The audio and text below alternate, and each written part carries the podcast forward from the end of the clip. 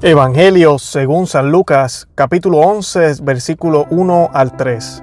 Un día Jesús estaba orando en cierto lugar y cuando terminó uno de sus discípulos le dijo, Señor, enséñanos a orar, así como Juan enseñó a sus discípulos. Él les dijo entonces, cuando oren, digan, Padre, santificado sea tu nombre, que venga tu reino, danos cada día nuestro pan, perdona nuestros pecados, porque también nosotros perdonamos a aquellos que nos ofenden, y no nos dejes caer en la tentación.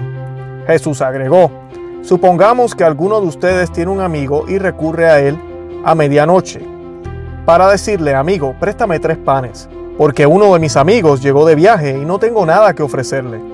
Y desde adentro él le responde, no me fastidiéis, ahora la puerta está cerrada y mis hijos y yo estamos acostados no puedo levantarme para dártelos.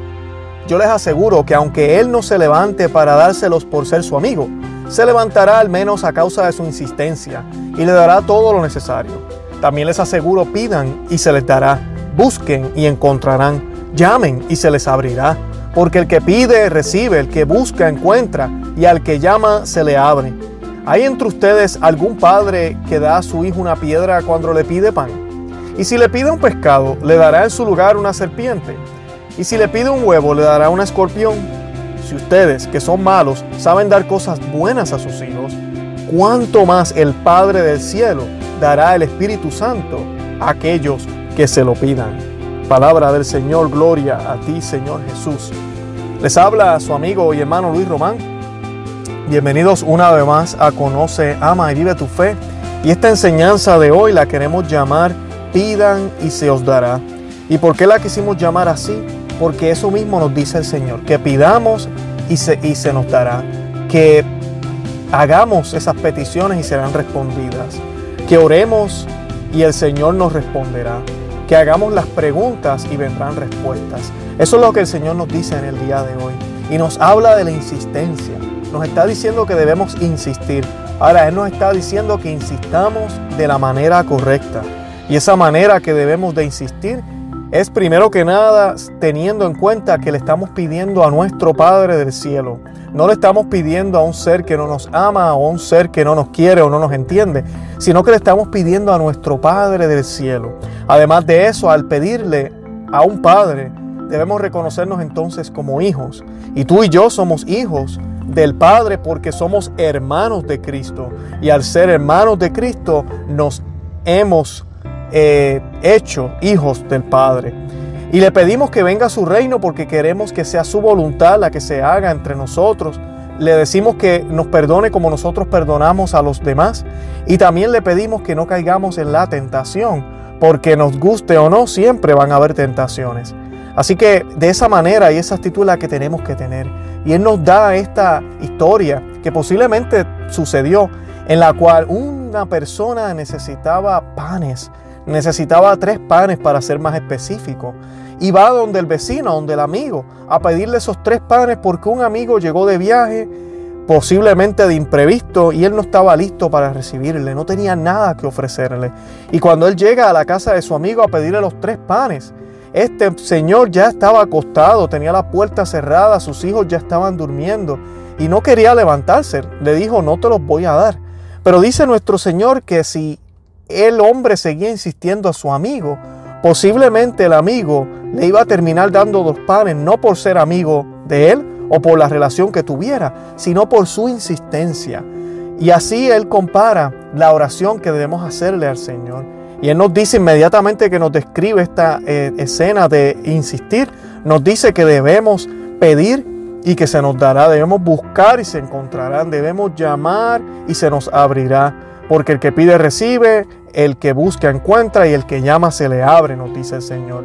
Y el Señor luego, recordemos que quien nos está hablando aquí es Dios, en su sabiduría dice, ¿hay entre ustedes algún padre que da a un hijo una piedra cuando le pide pan? Inmediatamente coloca esta línea después porque debemos tener en cuenta que nuestro Dios no es como el genio en la botella, como el cuento de Aladino, donde el genio le concedía tres deseos. Muchas personas dicen que el cuento original o la historia original eran eh, deseos ilimitados. Y nuestro Dios no trabaja de esa forma.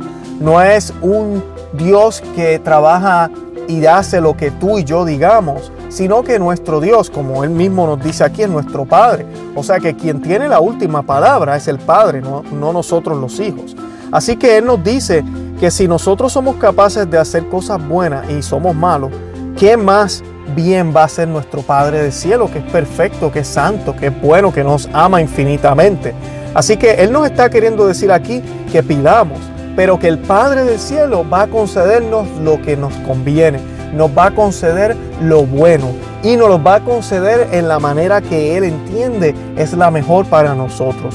Y debemos tomar en cuenta que a lo que a Dios le importa o le, o le preocupa es nuestra santidad.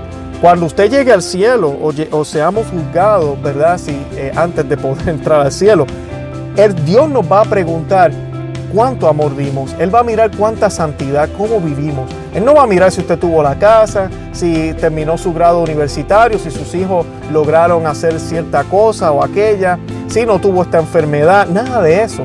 Así que cuando estas peticiones materiales humanas se logran es para manifestar una gloria aún mayor, a un bien aún mayor, que debe ser la santidad. Y nuestro Señor nos concede esos milagros para que veamos su poder, para que creamos en Él. Pero no podemos quedarnos en el milagrito. El Señor quiere que caminemos el camino de la santidad. Y asimismo Él nos los pone aquí y nos da más a entender. Dice que el Padre del cielo jamás negará al Espíritu Santo a quienes se lo pidan. Esa es la oración que definitivamente el Señor va a decir que sí.